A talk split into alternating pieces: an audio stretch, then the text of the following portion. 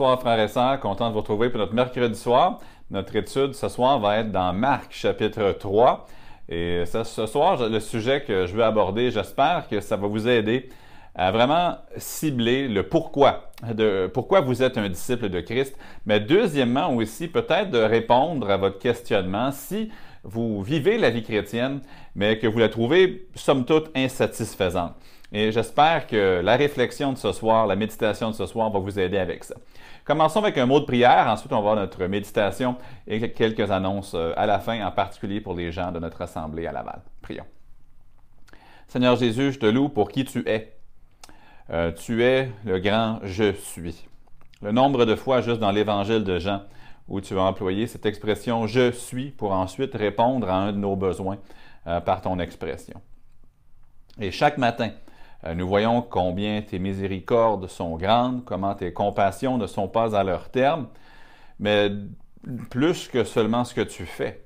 Lorsque nous plongeons les regards dans ta parole et lorsque nous apprenons à marcher avec toi, nous voyons qui tu es, ce qui est infiniment plus grand même que ce que tu fais.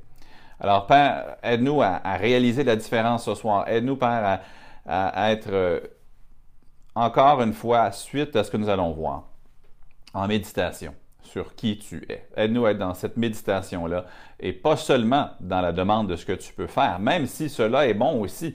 Tu nous demandes d'apporter nos requêtes, tu nous demandes d'apporter euh, nos supplications en toutes choses. Mais aide-nous à t'apprécier plus que pour tes bienfaits, mais vraiment pour ta personne. Et je le prie dans le nom du Seigneur Jésus. Amen. Alors, dans Marc chapitre 3, je vous invite à commencer avec moi au verset 7 et nous allons lire quelques versets jusqu'au verset 12. Et ce soir, j'aimerais qu'on parle de ce sujet. Ça peut vous paraître étrange comme titre. Ceux qui écrasent Jésus et ceux qui le cherchent. Ceux qui écrasent Jésus et ceux qui le cherchent. Peut-être que vous vous dites, ton, ton titre, titre n'est pas tellement biblique. Personne ne pourrait écraser Jésus, mais ça vient du texte, vous allez comprendre. Marc chapitre 3, verset 7. Jésus se retira vers la mer avec ses disciples. Une grande multitude le suivit de la Galilée et de la Judée et de Jérusalem, et de l'Idumée, et d'au-delà du Jourdain, et des environs de Tyr et de Sidon, une grande multitude, apprenant tout ce qu'il faisait, vint à lui. Il chargea ses disciples de tenir toujours à sa disposition une petite barque, afin de ne pas être pressés par la foule. Car, comme il guérissait beaucoup de gens, tous ceux qui avaient des maladies se jetaient sur lui pour le toucher. Les esprits impurs, quand ils le voyaient, se prosternaient devant lui et s'écriaient, Tu es le Fils de Dieu mais il leur recommandait très sévèrement de ne pas le faire connaître. Si tu veux attirer des gens, tu n'as qu'à leur offrir un service ou encore un produit qu'ils désirent. Les plus grandes foules vont généralement affluer au lieu qui leur offre des produits ou services. Je me souviens lorsque j'étais adolescent, je pense à l'âge de 14 ans, 15 ans, je travaillais au salon de l'habitation qui à l'époque se faisait au stade olympique à Montréal. Et puis, la compagnie où mon père travaillait me demandait juste d'aller et de travailler à leur kiosque au salon de l'habitation. Donc, si quelqu'un venait au kiosque de l'entreprise, je leur posais quelques questions sur le pourquoi de leur visite en kiosque. Et si c'était vraiment des gens qui étaient simplement curieux puis pas vraiment intéressés, je leur donnais un dépliant. Mais si c'était quelqu'un qui pourrait être intéressé à acheter un de nos produits de climatisation ou de chauffage, eh bien, je les dirigeais vers un représentant.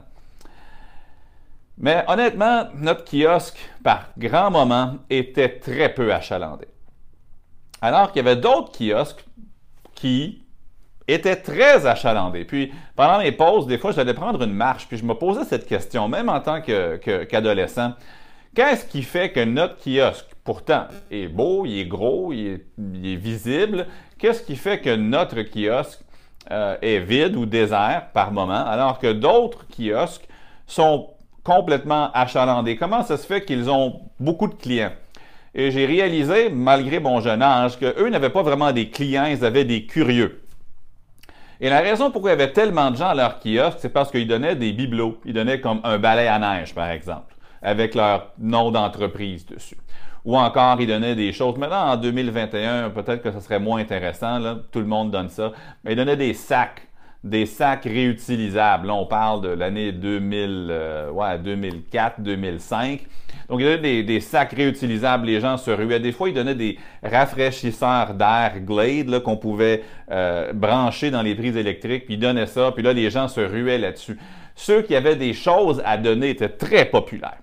Même qu'il y avait des gens qui venaient au salon d'habitation avec des sacs d'épicerie vides, juste pour faire le tour et essayer de ramasser le plus de choses gratuites que possible. Je me souviens, ils donnaient à l'époque euh, des Swiffers, c'était pour, euh, pour laver les planchers là, ou pour euh, enlever la poussière sur les planchers. Puis, et puis, honnêtement, des Swiffers, tout le monde se prenait avec des boîtes de Swiffer qu'il y avait eu gratuitement. Nous, on n'avait rien à donner gratuitement, donc on était moins populaires. Ceux qui donnaient des choses gratuitement, je ne suis pas certain s'ils faisaient beaucoup d'argent plus parce que beaucoup de gens venaient, prenaient ce qui était gratuit et repartaient tout de suite. Mais beaucoup de gens raflaient tout ce qu'ils pouvaient, puis ceux qui avaient des choses gratuites à donner étaient toujours extrêmement populaires. Maintenant, vous savez, le Seigneur Jésus, il avait toujours des gens à ses trousses. Mais ce n'était pas des gens qui l'aimaient, c'était des gens qui voulaient ce que Jésus pouvait faire pour eux. Euh, ils savaient que Jésus pouvait guérir leur maladie. Ils savaient que Jésus pouvait aider leurs enfants. Ils savaient que Jésus pouvait faire ces choses-là. Et ces gens-là, ils étaient très intéressés à être près de Jésus. Et c'est pour ça, entre autres, que Jésus se retirait parfois, soit seul ou soit avec ses disciples pour aller se reposer ou encore pour aller prier. Puis alors que je lisais le texte ici dans Marc 3, je vais être honnête avec vous, je le lisais en anglais pendant que je faisais une étude biblique. Puis il y a un mot qui m'a accroché en anglais. Je suis allé le voir en français. Puis je suis venu en français, puis en français, le mot est moins pesant, moins intense qu'en anglais. Quand je vais aller voir le grec original, ça pourrait aller des deux côtés. Le mot en anglais qu'on retrouve au verset 9, c'est le mot écraser, crush en anglais. Et, le mot ici en français, il est plutôt euh, traduit différemment. C'est simplement traduit pressé. Mais l'idée ici, c'est qu'il y avait tellement de gens qui était sur Jésus, qu'il pressait contre lui, que ça devenait carrément un danger pour Jésus sur le plan physique. Puis dans l'anglais, ça dit que Jésus aurait pu être carrément écrasé. À un tel point qu'on voit dans notre texte que Jésus demande à ses disciples de toujours avoir un bateau, une chaloupe à sa disposition pour qu'ils puissent se retirer dans le bateau au besoin, au cas où la foule est tellement intense euh, qu'il peut au moins aller dans le bateau puis s'éloigner du rivage un peu. Honnêtement, c'est une mesure de distanciation, une mesure carrément protectrice ici. Tellement de gens voulaient voir ce que Jésus pouvait faire pour eux dans l'immédiat, sur le plan physique, euh, que Jésus avait carrément besoin d'un bateau pour prendre ses distances à un tel point qu'il aurait pu être piétiné et écrasé par la foule. Et les gens venaient de loin. Les gens venaient de Sidon. Sidon, euh, un, ça se faisait pas en ligne droite à cause des montagnes. Si ça s'était fait en ligne droite, ça aurait été 80 km, mais il fallait probablement contourner les montagnes. Jérusalem est à 130 km d'où Jésus se trouve ici dans ce chapitre. Puis les gens font ces voyages d'assez loin, puis ils arrivent, puis ils sont désespérés que Jésus agisse, que Jésus intervienne. Puis ils arrivent après ce voyage, puis ils veulent faire fructifier leur voyage. Ils veulent que Jésus les guérisse, que Jésus guérisse leur ami, que Jésus chasse un esprit, puis on peut comprendre. Maintenant, la scène n'est pas du tout comme vous et moi, si on va à l'hôpital ou à la clinique, il y a du triage, il y a une salle d'attente. Ici, c'est les gens là, qui se ruent carrément sur Jésus pour chercher à le toucher. Et honnêtement, notre cœur brise là, juste pour le désespoir de ces gens-là qui ont des situations critiques, qui ont des situations de vie qui minent leur vie, puis ils voient un espoir, puis ils se ruent vers, vers Jésus, parce que seul Jésus peut intervenir. Faire un petit lien avec dimanche soir, alors qu'on parlait du repos, Jésus ici prend des dispositions. Euh, des fois, il faut prendre des dispositions pour s'occuper de soi si on veut pouvoir s'occuper des autres. Et oui, on doit avoir un esprit de service, de serviteur. Oui, on doit avoir un esprit qui est prêt à se donner, un esprit de, sacrifice, c'est nécessaire. Mais également, euh, on doit avoir un esprit de dépendance sur Christ et de se brûler, de penser qu'on peut tout faire. Et qu'est-ce que Jésus ferait si je n'étais pas là? Et alors, je vais constamment donner, me donner, donner sans jamais m'occuper de moi ou de ma relation avec Christ.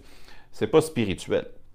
C'est pas une marque d'obéissance, ce n'est pas une marque de dépendance envers Jésus. Jésus lui-même, il prenait des mesures, pour être en mesure de continuer son œuvre. Cela dit, caché dans le texte se trouvent deux bouts de phrases qui illustrent le pourquoi de l'intensité de leur poursuite de Jésus mais aussi la vérité de pourquoi Jésus était la réponse à leurs problèmes. Mais ça va aussi nous montrer que beaucoup des gens qui venaient vers Jésus manquaient le bateau. Ils avaient l'occasion inouïe d'établir une relation avec celui qui pourrait changer leur vie et ils étaient satisfaits simplement d'une intervention de sa part. on va voir que ces gens-là qui recevaient une guérison passaient peut-être à côté de la source de leur bonheur éternel. Maintenant, je me garde une gêne parce que je ne vois pas le cœur des gens, je ne vois pas leur âme de, de ces gens-là dans le texte. Mais ironiquement, les esprits méchants, les démons que Christ n'était pas venu sauver, eux, ils comprenaient quelque chose de plus grand au sujet de Jésus.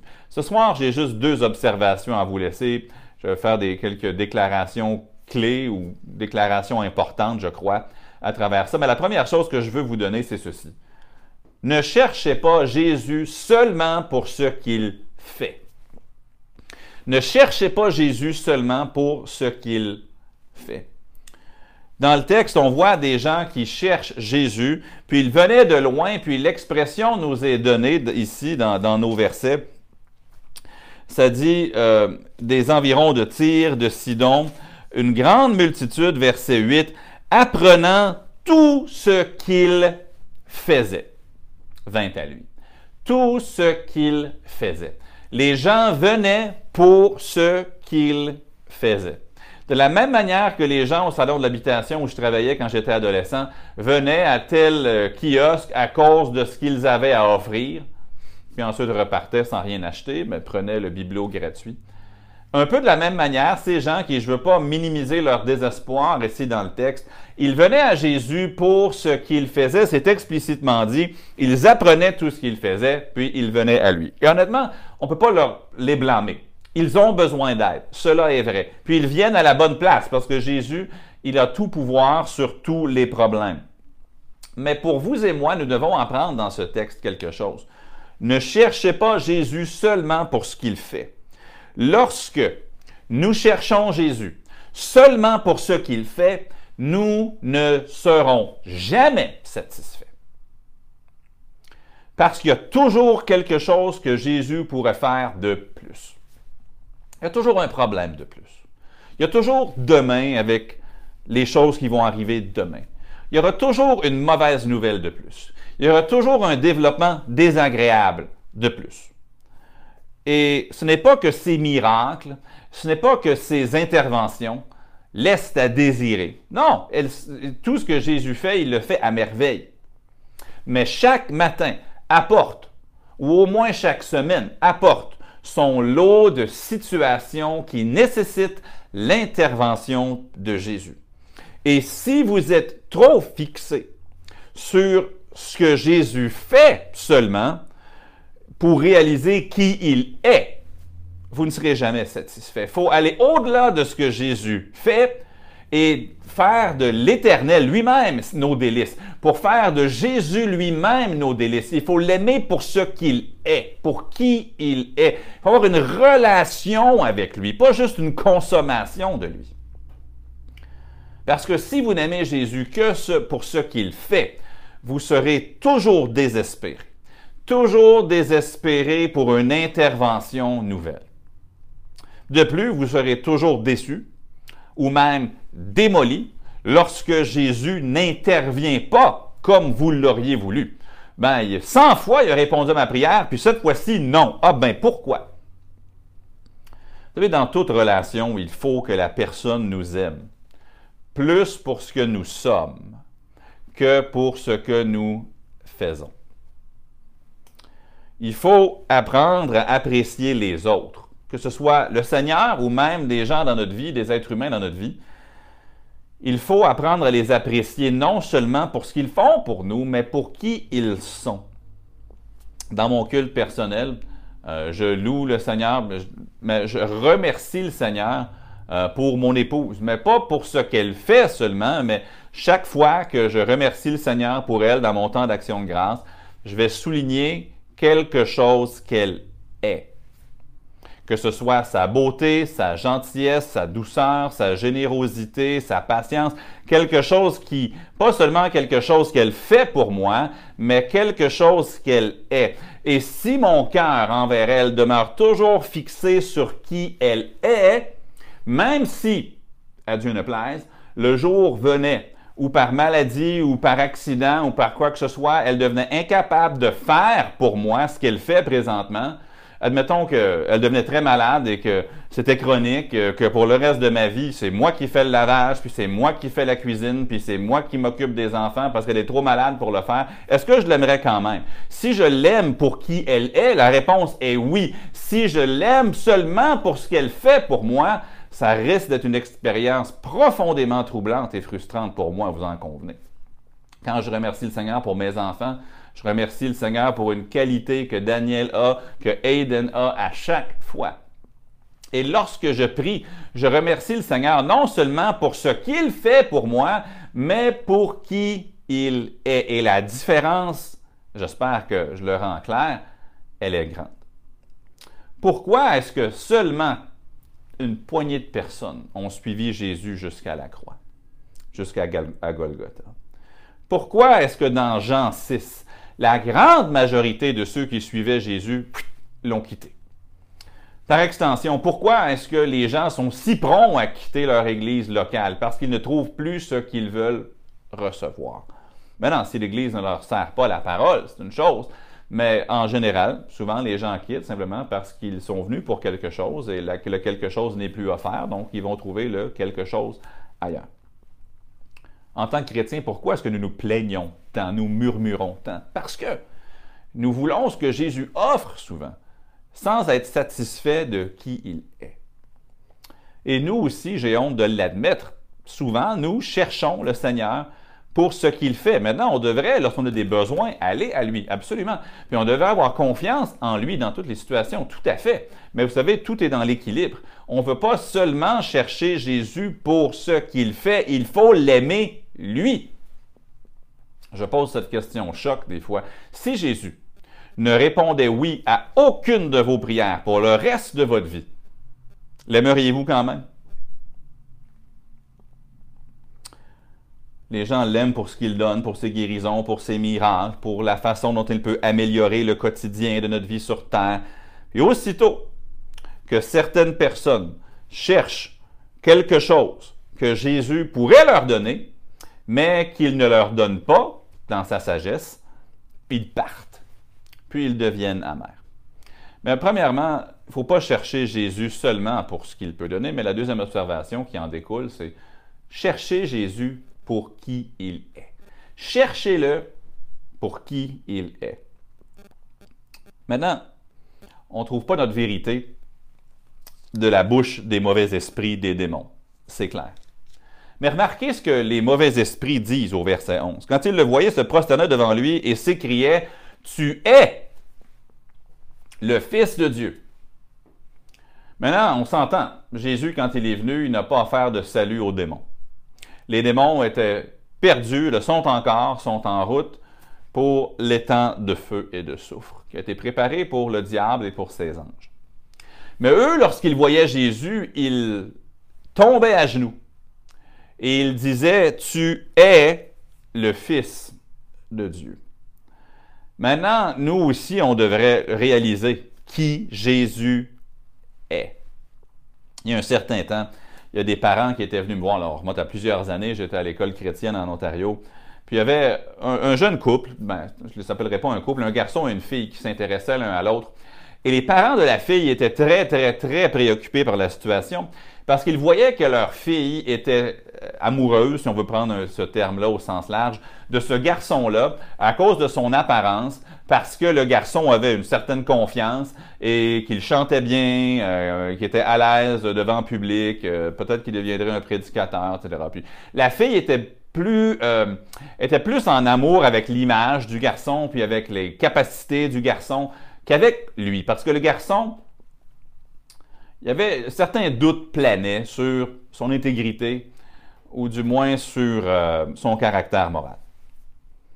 Alors, j'avais rencontré le, jeune couple pour les parler. Encore, j'ai pris le mot couple, mais le garçon et la fille.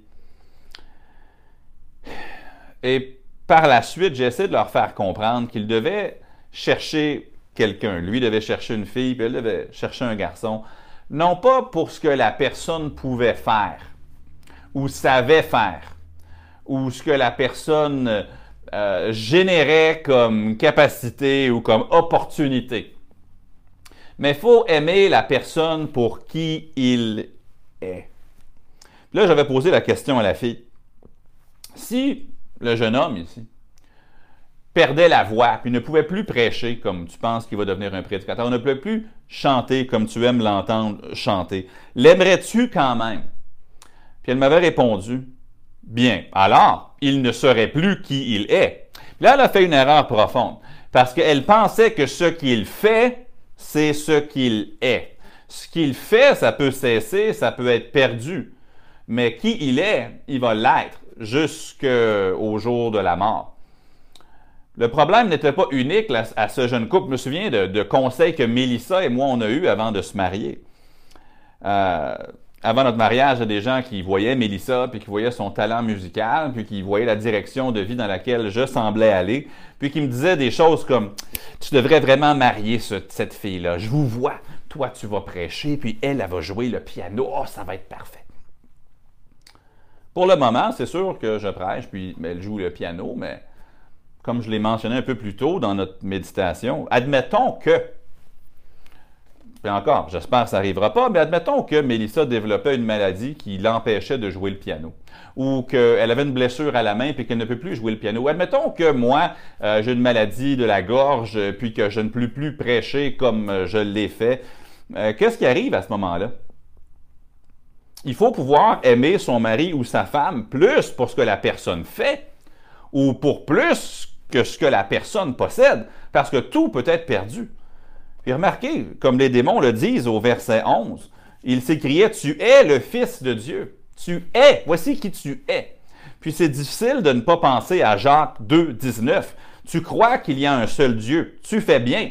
Les démons le croient aussi et ils tremblent. Puis clairement, les démons n'aimaient pas Jésus. Clairement, ils n'avaient aucun espoir de salut qui leur est offert dans les Écritures.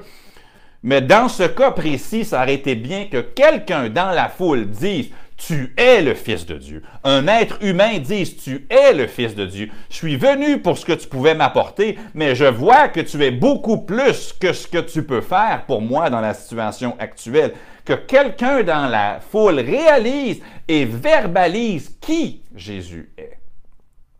C'est ça qui a vraiment mis à part les disciples comme Pierre, Jacques, Jean. C'est ça qui les a séparés de la foule dans Jean 6, les versets 67 et 68, Jésus leur avait posé la question, Voulez-vous aussi vous en aller? Puis c'est Simon-Pierre qui avait dit, À qui irions-nous? Tu as les paroles de la vie éternelle. Mais une autre fois, dans Matthieu chapitre 16 et les versets 13 à 16, encore là, Jésus leur avait posé la question, euh, qui, est-ce que les hommes disent que je suis? Puis on dit, ben, certains disent que tu es euh, Élie, ou d'autres euh, euh, Jérémie, ou Jean-Baptiste, ou l'un des prophètes. Puis là, il dit, et vous? Qui dites-vous que je suis? Et Pierre lui avait répondu, répondu, pardon, tu es le Christ, le Fils du Dieu vivant. On est là à cause de qui tu es. il y a une pensée clé ici. Si tu aimes Jésus pour qui il est, ben, il va faire ce qui doit être fait pour toi. Il ne va pas toujours faire tout ce que tu demandes, non. Mais il va toujours faire ce qui doit être fait pour toi dans l'infinie sagesse de Dieu et la grande puissance de Dieu et le plan parfait de Dieu pour toi. Si tu aimes Jésus pour qui il est, il ne manquera pas de faire ce que Dieu veut faire pour toi. Mais tant que tu n'aimes pas Jésus pour qui il est, indépendamment de ce qu'il peut faire pour toi, tu ne seras jamais satisfait. Et le jour vient où une réponse à laquelle tu t'attendais une réponse différente. Et là, ta foi va commencer à vaciller ou ta satisfaction en Christ va s'effondrer. Jésus ici recommande aux démons très sévèrement de ne pas le faire connaître. Parce que pour l'instant, Dieu laissait Israël dans l'endurcissement collectif dans lequel la plupart d'entre eux s'étaient plongés, le temps que Jésus accomplisse notre salut. Puis ensuite, il a rendu très clair à la Pentecôte qui Jésus était. Mais la leçon est simple.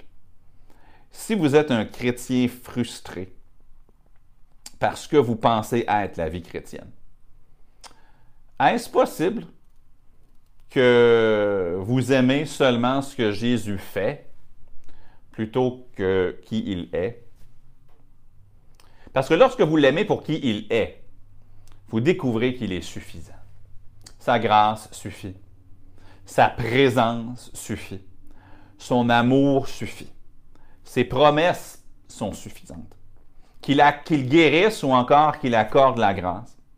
Qu'il rende riche ou encore qu'il accorde les besoins, le pain quotidien. Qu'il dise oui, qu'il dise non ou qu'il dise attends. Jésus suffit.